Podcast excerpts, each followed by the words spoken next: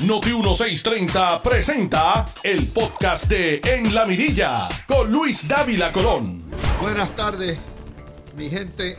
Ya la primera semana de julio se fue y con ella llegan los polvos del Sahara.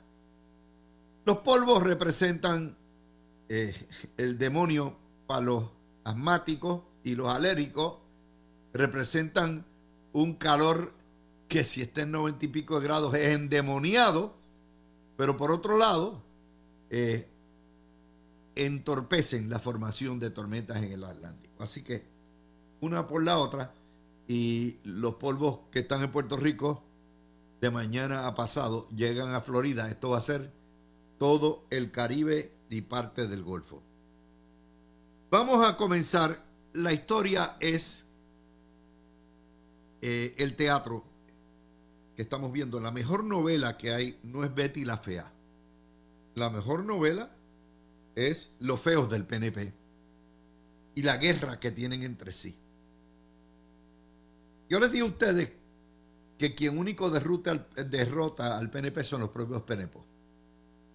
Las ambiciones personales, los odios entre ellos mismos, la falta de lealtad hacia el ideal, la ausencia de renovación alguna, las insidias, las conspiraciones. Y el PNP, lo que estamos viendo es que como el Partido Popular son especies en peligro de extinción, uno se va a morir primero muy pronto y otro después. Es cuestión de tiempo. Esto lo digo ante un electorado del PNP que está con la boca abierta diciendo, ¿what? ¿Cómo fue? Pero saquen el popcorn. Tranquilo, Bobby, tranquilo. Pónganse vaselina debajo de las orejas, se la ponen debajo del ombliguito, se la ponen por el fondillito, se la ponen en las piernitas, se la ponen en las axilas. Pónganse vaselina, porque lo que usted piense, señor estadista o señor estadista, no le importa un bledo a estos títeres. Y resulta ser la tragedia de todas las veces. Cuando el, después de trabajar 30 meses o 30 y pico meses y tener tres años con buenos récords, ellos mismos se matan a tiro. Por lo tanto, esta es la secuela de lo que ocurrió en el año 20, en el año 2003-2004. Es la secuela de lo que ocurrió en el año entre el 2011 y el 2013. Es la secuela de lo que ocurrió entre el año 2017 y el verano del 19. Es la secuela de lo que ocurrió entre el 19 y el año 20. Y ahora, de nuevo, esta película la hemos visto muchas veces, pero es como misión imposible. Cada, cada episodio es un cuento distinto. Esa es nuestra noticia de hoy.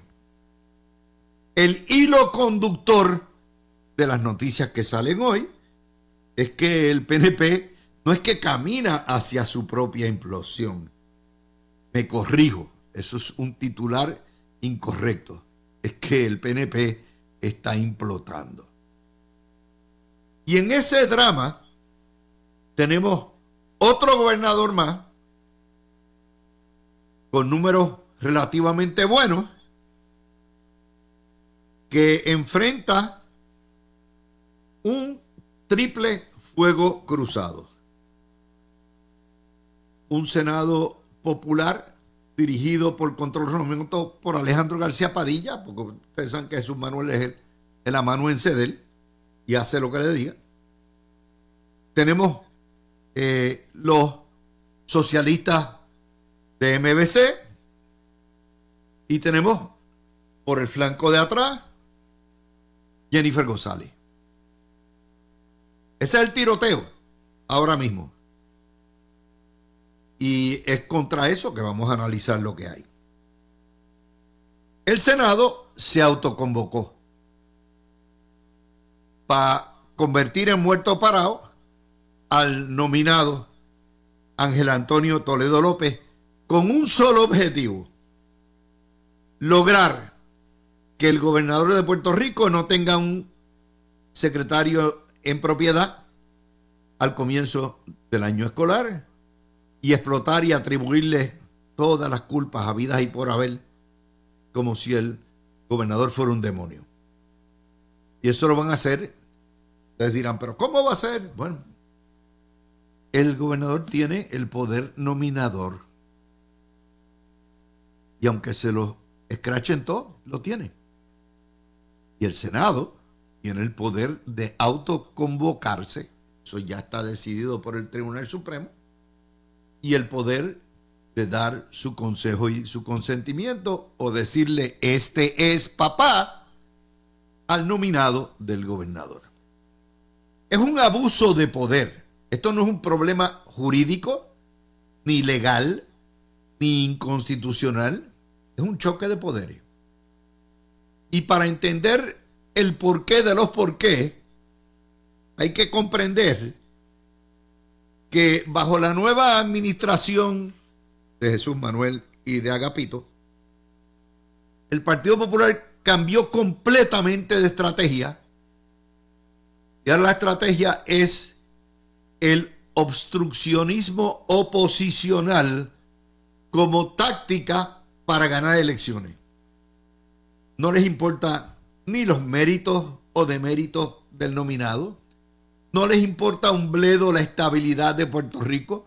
Mucho menos les importa los niños de las escuelas. Lo único que a ellos les importa es ponerle cuanta cáscara de guineo hay al gobierno de Puerto Rico para que no pueda ejercer efectivamente y productivamente su trabajo. De eso que se trata. Y desde que llegó Jesús Manuel Ortiz, todo ha sido obstrucción, jorobar, destruir, es tierra arrasada si los populares no podemos gobernar este país, lo vamos a quemar por las cuatro esquinas. Ese es Jesús Manuel Ortiz y claro, su mentor, que es Alejandro García Padilla.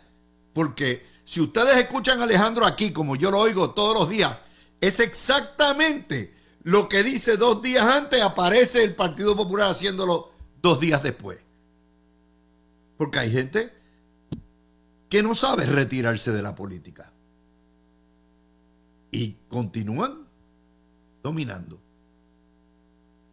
Vamos a ir a lo que ha hecho el Partido Popular y lo tenemos. Mire, el Partido Popular en esta guerra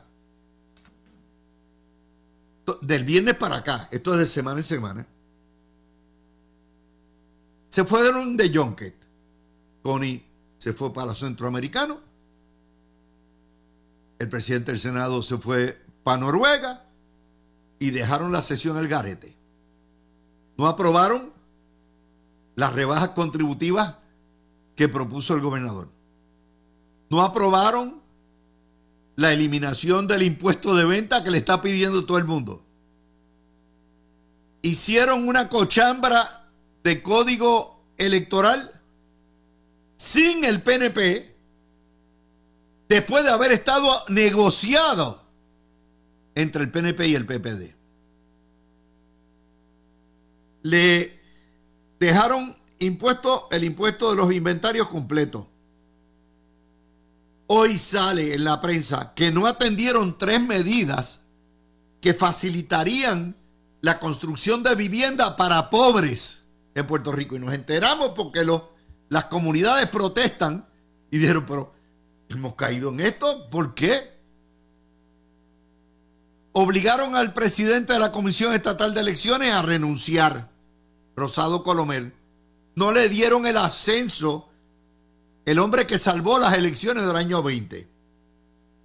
Colgaron el nombramiento de Nanet Martínez a Pritz.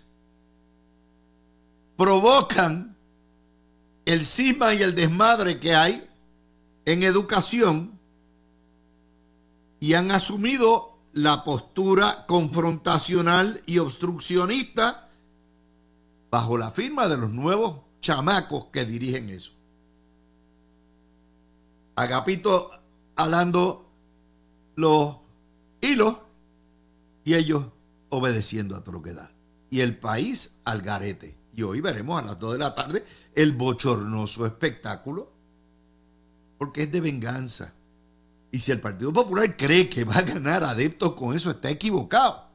Porque el pueblo los eligió para dirigir la Asamblea Legislativa, no para que obstaculizaran, obstruyeran, sino para que hicieran un gobierno compartido y que produjeran legislación por el bien de Puerto Rico. Y lo menos que han hecho es eso.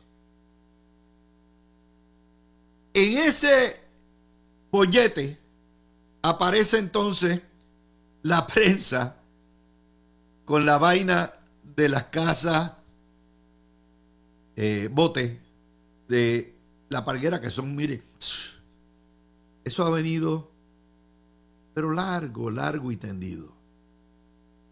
Eso, esa historia tiene más de 40 o 50 años. Pero esta vez cogieron de punto a la familia de la comisionada residente para echarle la culpa de lo que pasa allí a la comisionada. Y están a tiro limpio. Hoy el vocero llega al punto de llamar al FBI a ver si le va a meter mano a la familia Jovín.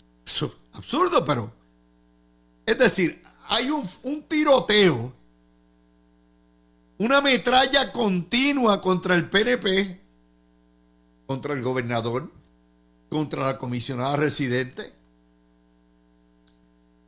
Y en el medio de eso, ellos están a tiro. seguro genio. Están a tiro. El quítate tú para ponerme yo. O el me quedo yo y quítate tú. De eso es que se trata. Y allá ponen el teatro de un hombre, bendito un funcionario que agricultura lo dejó puyú y lo, lo castigó porque...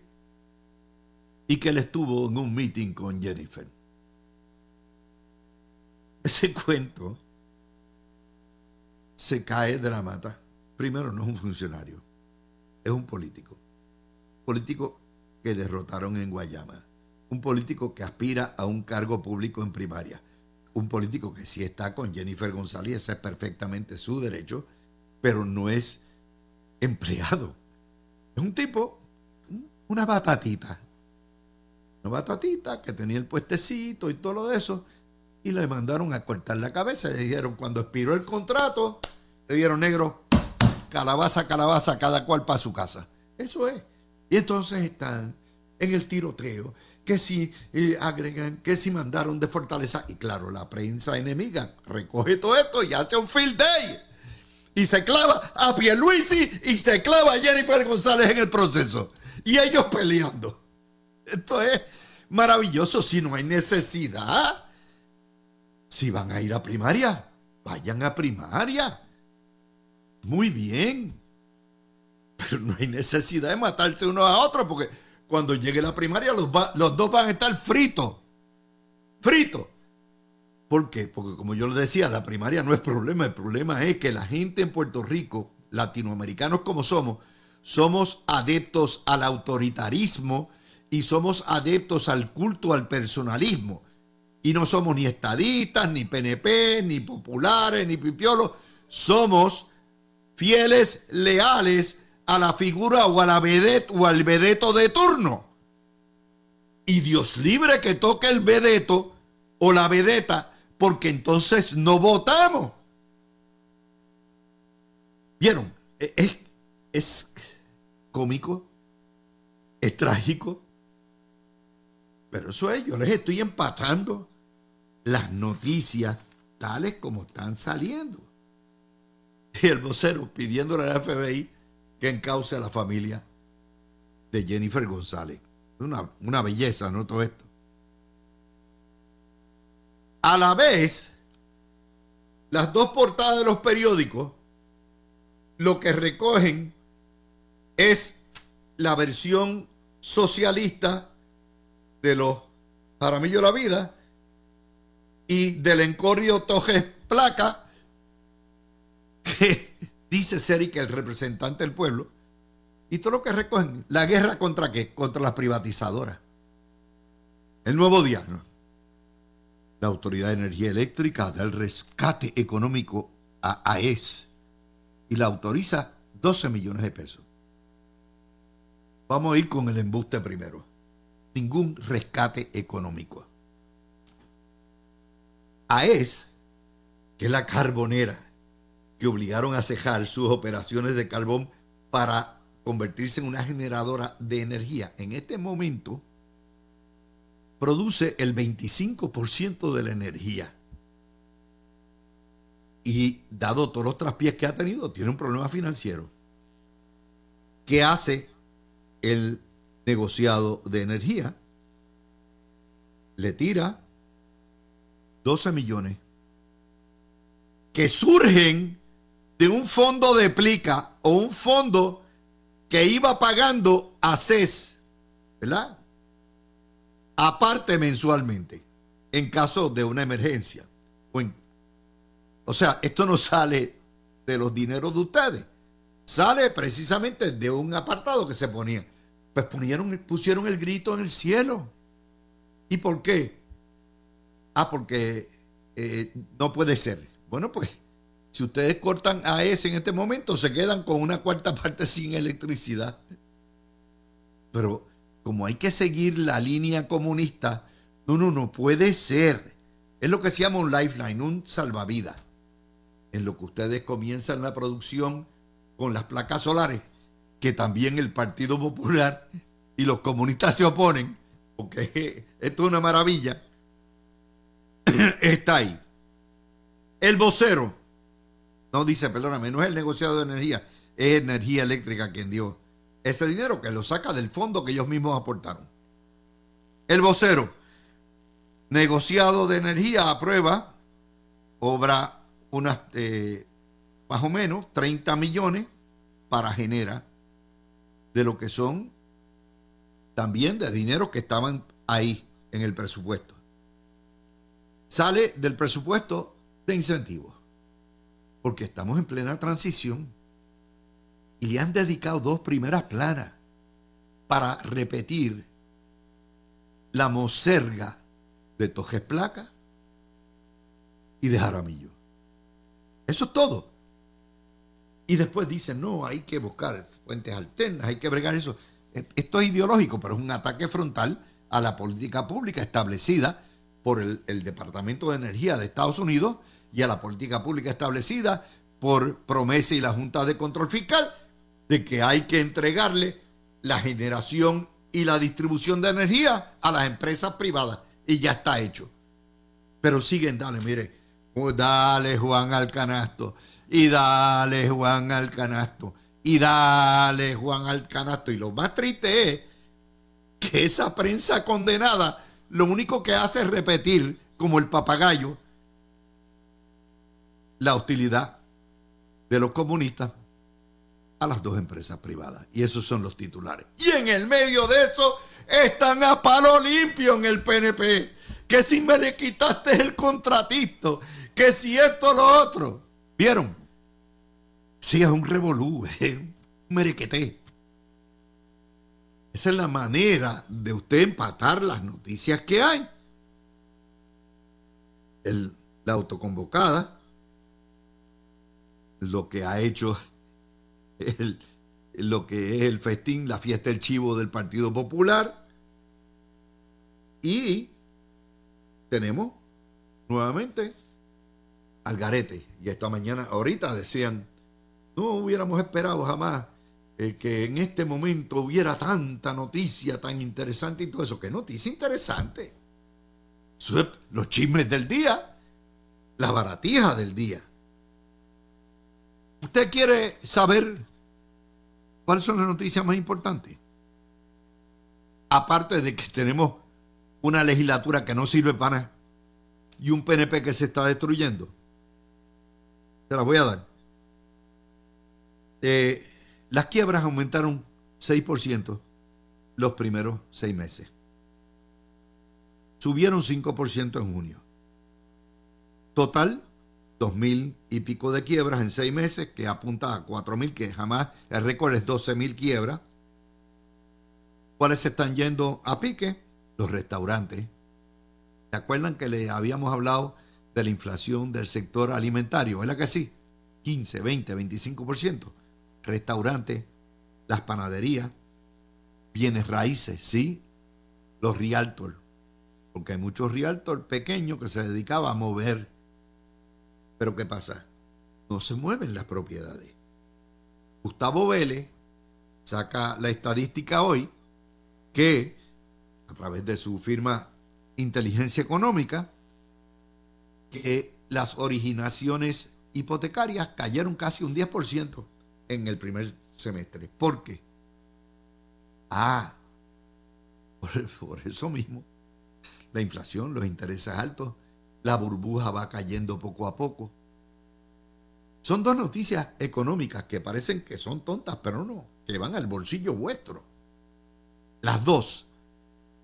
¿Usted cree que la prensa le presta atención a eso? No, que va. La historia de las quiebras está en la página 27 y la historia de las originaciones hipotecarias no aparece ni por los centros espiritistas. Mientras tanto, la economía en Estados Unidos generó 207 empleos y el desempleo en Estados Unidos bajó a 3.6%. El desempleo nuestro es el doble casi. Es 6.3 que quedó, 6.4. Ellos tienen 3.6%. Esas son noticias de Arroyo Bichuela. ¿Qué le importa a los políticos? De hecho, en la página 12, el nuevo día, hoy lo que están hablando es precisamente de líderes comunitarios denunciando que la legislatura dejó también al garete tres medidas que hubieran facilitado y acelerado la construcción de viviendas para comunidades pobres. Miren qué chévere. Ese es el Partido Popular. Y en el medio de todo eso hay otro tiroteo más. Ustedes saben que yo les he dicho que los republicanos eh, trompistas están en brote con el PNP y están en las de liquidarlo. No es solamente Miriam Jamírez, eh, Corona, eh, la, la, pues, la, ex delegada Elizabeth Torres, todo eso en convoyo con la gente de dignidad. Bueno, pues ahora lo último que se ha sacado Miriam es que en el PNP secuestran niños. el Departamento de Familia secuestra niños. Es la misma historia que sacaron de que matan a la gente con las vacunas y que se enriquecieron con las vacunas, todo ese mismo, porque hay que tumbar al PNP para que lleguen los comunistas al poder. No me, no me estoy, eso está en toda la redes. Pero hay más todavía. Eso no termina ahí. Es que, página 12, el nuevo día. No quiero decir que se los dije, pero se los dije.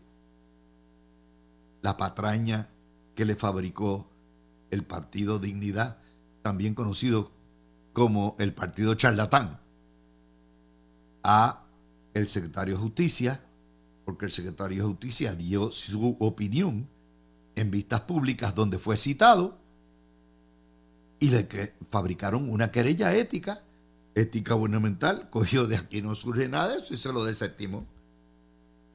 Lo que quiere decir que son carpeteros confirmados. Pretender radicarle querella ética para un secretario porque da su opinión, buena o mala, de buena forma o mala forma, en un foro legislativo, es una patraña y un carpeteo. Pero estos son cristianos de embuste, estos son unos fariseos son unos fariseos. Y eso es atacando al secretario de justicia de este gobierno, que ustedes saben que no es santo de mi devoción. Pero tampoco es la cuestión del carpeteo. Y en el medio de ese peo, el PNP peleando y jalándose los pelos unos a otros. ¿Vieron el tiroteo? Esa es la noticia. De manera que hagan como yo, saquen el popcorn, si lo pueden pasar con un vinito, una cervecita, fine. Si no, pues con agua. Disfrútenlo. Que el PNP va probablemente a salir y vamos a tener el primer gobierno independentista en la historia, cortesía de los republicanos trompistas, cortesía de los religiosos, cortesía de las ambiciones personales, cortesía de los penepos que no les interesa nada, se destruyen ellos mismos. Mi gente, son las 12 y 28 minutos de la tarde. Tengo al panel esperando Cristian Sobrino, que se coge sabáticas de cuatro semanas y después dice que es que nada más que un día nada más. Por ahí tengo a Breida, que se nos fue para New York. Y Aurelio Aljevis, que está ahí todo el tiempo. Mire, mire, al cañón, a la sombra del cañón todos los días. Ya mismito llegamos con nuestro panel extraordinario de los viernes. Un solo video hoy. Nos vemos en Noti1 TV. Tú escuchas el podcast de En la Mirilla con Luis Dávila Colón por Noti1 630. Volvemos con ustedes, mis amigos. Eh, la verdad es que ustedes oyen lo que les da la gana oír. A mí me importa un pepino angolo quién es el candidato del PNP. Tanto Jennifer González como Pedro, Pedro Pierluisi tienen méritos ambos. Eso le corresponde al pueblo. Y Jennifer González tiene todo el perfecto derecho a retarlo. Lo que ninguno de los dos tiene derecho es acabar con su compañero en el proceso. Igual con los republicanos trompistas, que son trompistas primero, y llegan al extremo. De, de decir a, a, las barbaridades. Yo lo entiendo, ok, pero yo no puedo decirle a ustedes que hay trata de seres humanos y venta de niños en, familia, al contrario. Si Ení Rodríguez, la secretaria, estuvo en nuestro programa por mucho tiempo, persona más íntegra, una trabajadora social entregada, es Cianí. Pero me tienen que enseñar dónde están comprando los niños, a quién se los venden. O sea, esto es una locura. Y si no hay evidencia, pues yo solo digo, no hay evidencia.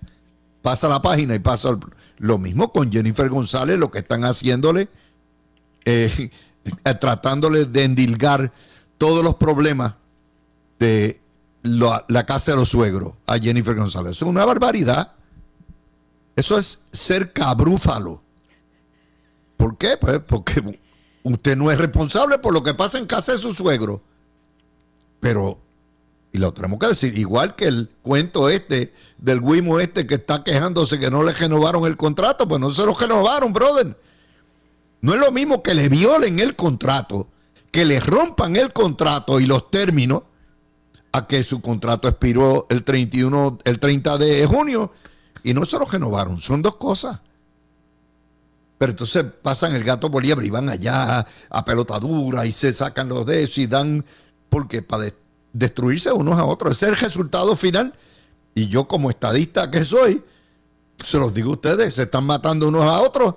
Y recuerden que quien viene no es el Partido Popular, son los independentistas a gobernar y de ahí no hay reversa. Así que con eso, vamos para el estudio inmediatamente. Tenemos a Rey, a, a Breida, ¿estás por ahí? Sí, buenas tardes, David. Qué bueno. Y, y, Regresé. y- sí, sí, te fuiste una escapadita de fin de semana. Tú sabes que esas vacacioncitas así de cuatro o cinco días son las mejores vacaciones. Dávila, pero si supieras que estaba trabajando, estaba atendiendo un asunto Un de, caso. de un cliente, ¿verdad? Porque los abogados de familia, ¿verdad? Tenemos que dar siempre la, la milla extra y así lo hacemos. Y entonces me di una escapadita para New York. Muy bien. Y Sobri está por ahí también y Aurelio. Aquí estamos. Así que Sí, señor.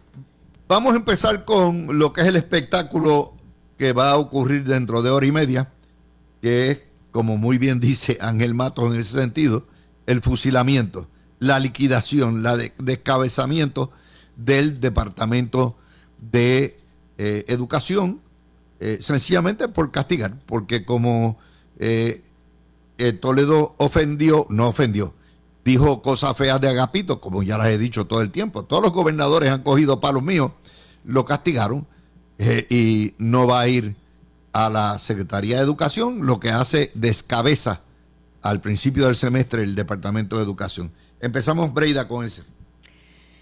Ay, Dávila, qué bueno que empezaste conmigo. yo me honro en conocer al doctor Ángel Todero López. Nadie me lo contó ni lo estoy leyendo en los periódicos. Fue mi compañero de estudios por cerca de un poco más de tres años en la Facultad de Ciencias Políticas de la UPR y tengo que expresarlo así de una manera muy responsable y muy seria. Es uno de los hombres profesionales jóvenes más inteligentes que he conocido en mi vida y lo digo y lo digo con mucha entereza.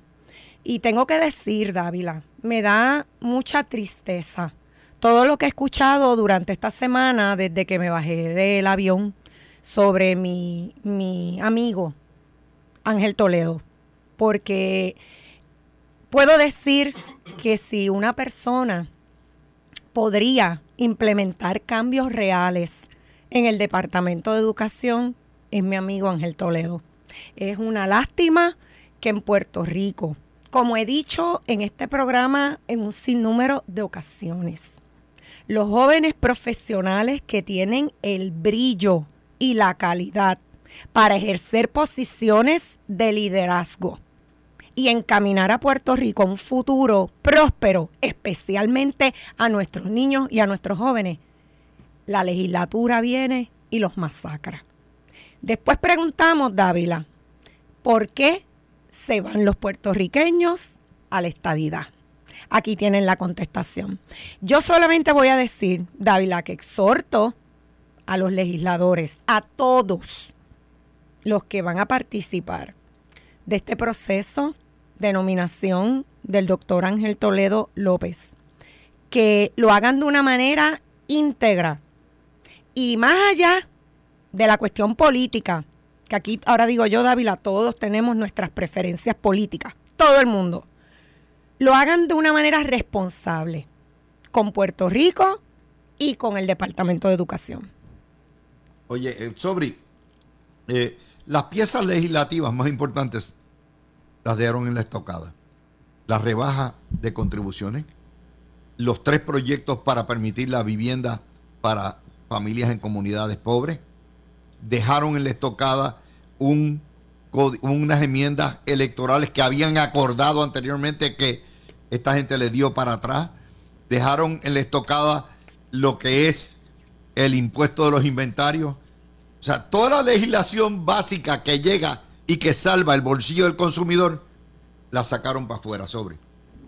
Bueno, yo creo que, y te escuchaba de camino aquí al estudio, y, perdóneme, antes de eso, saludo a toda la audiencia en Puerto Rico y fuera, eh, a todo el mundo aquí en el estudio, pero mientras te escuchaba de camino al estudio, eh, yo, yo llegué a la conclusión de que yo creo que eh, nuestra clase política ahora mismo en la legislatura, la que verdad, la que tiene su mayoría y tiene su y, controla ese aparato, yo creo que han llegado a la conclusión de que nosotros los puertorriqueños no tenemos nada que perder y en esencia no tenemos nada que ganar, que esto se corre por autopilot y que la actividad política se ha convertido en un tipo de reality show donde lo, único que faltan sean los segmentos donde cada uno de los legisladores puede expresar qué es lo que estaba pensando cuando hacía alguna, algún evento o algo, porque yo no entiendo cómo tú puedes tener varias sesiones corridas donde nombramientos importantes no se atienden o no se discuten, eh, se dejan para después, los proyectos de envergadura tampoco se aprueban, pero al segundo que aparece un nombramiento que hace el gobernador bajo su propia discreción y bajo el funcionamiento de la rama ejecutiva que le toca a él administrar. Ahora de momento apareció todo el mundo de vacaciones y ahora quieren atender el nuevo episodio del reality show. Y yo entiendo que en todo trabajo hay política y cuando tu trabajo se, se, gana mediante la política, pues nadie puede negar eso. Pero yo creo que hay un problema cuando tú piensas que tu trabajo es la política. Y el trabajo de, de los legisladores es aprobar medidas y hacer y confirmar nombramiento y otra y otra, otros menesteres. Así que lo que hasta cierto punto es esto, es la claudicación de ese deber fundamental, que es aprobar leyes o aprobar el nombramiento y dedicarse más al reality show de la política nuestra de cada día. Oye, eh, Aurelio, la pregunta, y yo no sé si ustedes tienen la contestación a esto, eh, ellos se autoconvocan para descabezar a Toledo esta tarde y impedir que dirija, que continúe en el, en el Departamento de Educación. Es un nombramiento de receso. La pregunta mía es si el nombramiento de receso se envió al Senado, número uno, si hay una formalmente una nominación, y si no se envió al Senado, ¿con qué autoridad ellos pueden autoconvocarse y considerar un asunto que no ha sido sometido mediante ni a la sesión, segunda sesión regular, ni en una extraordinaria? Aurelio. Eh, sí, Luis, eh, buenas tardes a ti, a los compañeros de panel y a todo el público que nos sintoniza por aquí por Noti 1630 fielmente todos los viernes. Eh, son, entiendo que el nombramiento sí está formalmente sometido ante consideración del Senado. obviamente, pues el Senado está en receso, se autoconvoca, pero de ordinario, Luis, lo que sucede con estos nombramientos es que el Senado le solicita unos documentos a los nominados revisan los documentos, montan un expediente, evalúan cada uno de, los documentos sometidos. Creo que hasta inclusive eh, los nominados pasan por una especie de examen psicométrico inclusive para verificar eh, eh, su situación, ¿no? y, el, hecho de que... a tus vecinos de tu chisme. También, o sea, pasa por todo ese tipo de evaluación. Y entonces, obviamente, eso no es lo que va a suceder. El Senado se está convocando hoy para colgar el nombramiento ante el floor de, ante el pleno del Senado. Entonces, cuando tú tienes a Joan Rodríguez Bebe, a Ana Irma Rivera Lacén y a María de Lourdes Santiago, que no son del PNP, pero están criticando abiertamente el que no se le haya dado la oportunidad al nominado de tan siquiera haber ido a vistas públicas. Pues tú sabes que esto es una patraña política de, José Luis Dalmau y del Partido Popular que quieren colgar a Ángel Toledo simplemente por ser PNP. Oye, si, va, si la vara es medir a los nominados simplemente por su afiliación política, pues habrá que colgar a medio gabinete o, a todo el gabinete de cualquier gobernador el que sea. Porque si algo como mínimo eh, identifica a cada uno de los jefes de agencia, es que como mínimo son afines con la política pública del gobernador de turno que fue electo bajo la insignia de un partido. Y si esa es la métrica para medir a los nominados y simplemente por berrinches políticos vamos a estar colgando nominados como lo han hecho todo el cuatrenio, pues ahí está el resultado de haber votado como se votó en las pasadas elecciones. Esperemos que el pueblo sea juicioso y no vuelva a cometer este error en el 2024 porque estos gobiernos compartidos nos están dando gobiernos quebrados básicamente. Bueno, eso vamos a ver qué es lo que van a hacer la palabra que utilizó Ángel Mato fue masacre. una masacre eh, en el día de hoy. Eh, yo lo que creo, aquí me trae a otro tema. Que es, que es la nueva política de tierra arrasada, de confrontación continua de este Jesús Manuel Ortiz. Este títere llegó diciendo que venía con estilos nuevos, cara nueva, todo esto y lo que ha hecho básicamente es un comefuego que no es otra cosa que la marioneta de Alejandro García Padilla. Eso está bien claro. Así que eh, es el nuevo estilo. O sea, el nuevo Partido Popular es el Partido Popular de la destrucción. Es así. Braida. Dávila, lo sorprendente es que ellos entienden que con estas tácticas, a un año de las elecciones, van a traer adeptos al Partido Popular Democrático. Y yo me pregunto de una manera muy seria, Dávila, que ellos piensan que los puertorriqueños somos tontos. O sea, tú haces todas estas, todas estas cosas que no tienen ni cabeza ni cola. Y tú piensas que los puertorriqueños vamos a decir, ay, mira, este tienes aquí al nuevo presidente del Partido Popular Democrático, mira, es joven, ay, vamos a darle el voto. Eso no funciona así, Dávila. Y tengo que decirte, con todo y lo que sabemos que verdad que está ocurriendo dentro del, PNP, que tú estuviste eh, señalándolo antes de que entráramos el panel aquí y va a ser en tema la radio. Ahora a la una. Pero, pero la verdad es, Dávila, que si el PNP está en pelea. El Partido Popular no es que esté en pelea, es que está implosionado. Ahí no hay nada que buscar, Dávila. Y que sigan con estas actitudes de estar cogiendo a los pocos funcionarios que tienen algún tipo de, de futuro dentro del gobierno de Puerto Rico y que sigan quemándolos, haciéndoles daño, amedrentando sus reputaciones, que el pueblo de Puerto Rico les va a pasar factura.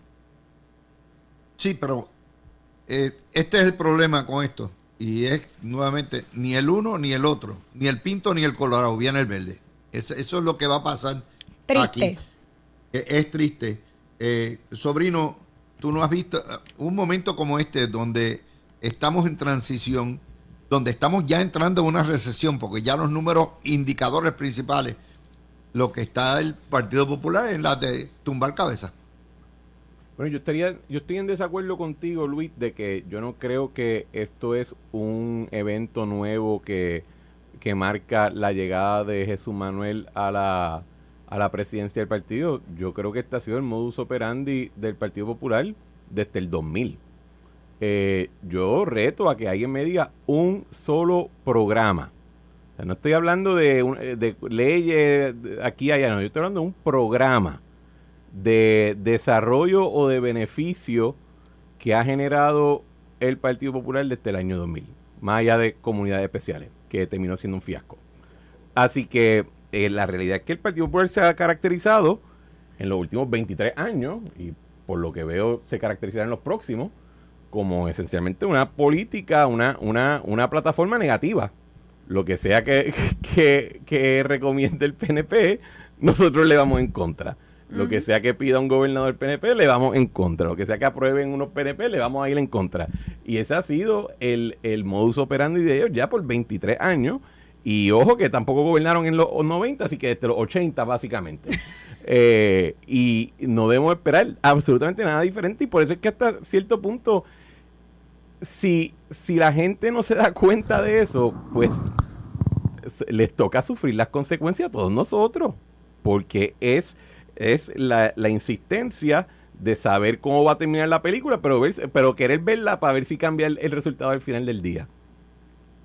Aurelio.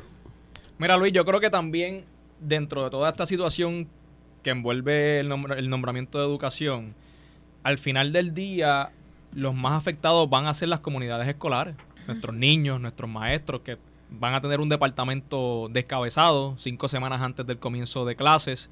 Eh, y va de nuevo también al tema de qué persona que tiene amplia experiencia y un deseo genuino de servir y poner sus capacidades y poner su granito de arena al servicio del pueblo de Puerto Rico, lo va a querer hacer luego del circo político al que nos ha tenido acostumbrado el Senado Popular con todos los nominados que ha sometido el señor gobernador y que les han colgado. Colgaron a Larissa Hamel, colgaron a Enrique Volkers, colgaron a Nanette Martínez. A Nanette. Eh, ahora entonces con, este nominado, ¿verdad? Con Ángel Toledo, que tiene muchísima experiencia en el, en el departamento de, educación. No lo conozco personalmente, pero sí he escuchado muy buenas referencias de él. Al de Daco. Eh, al de Daco. O sea, han sido tantas personas que se ponen al servicio del pueblo de Puerto Rico.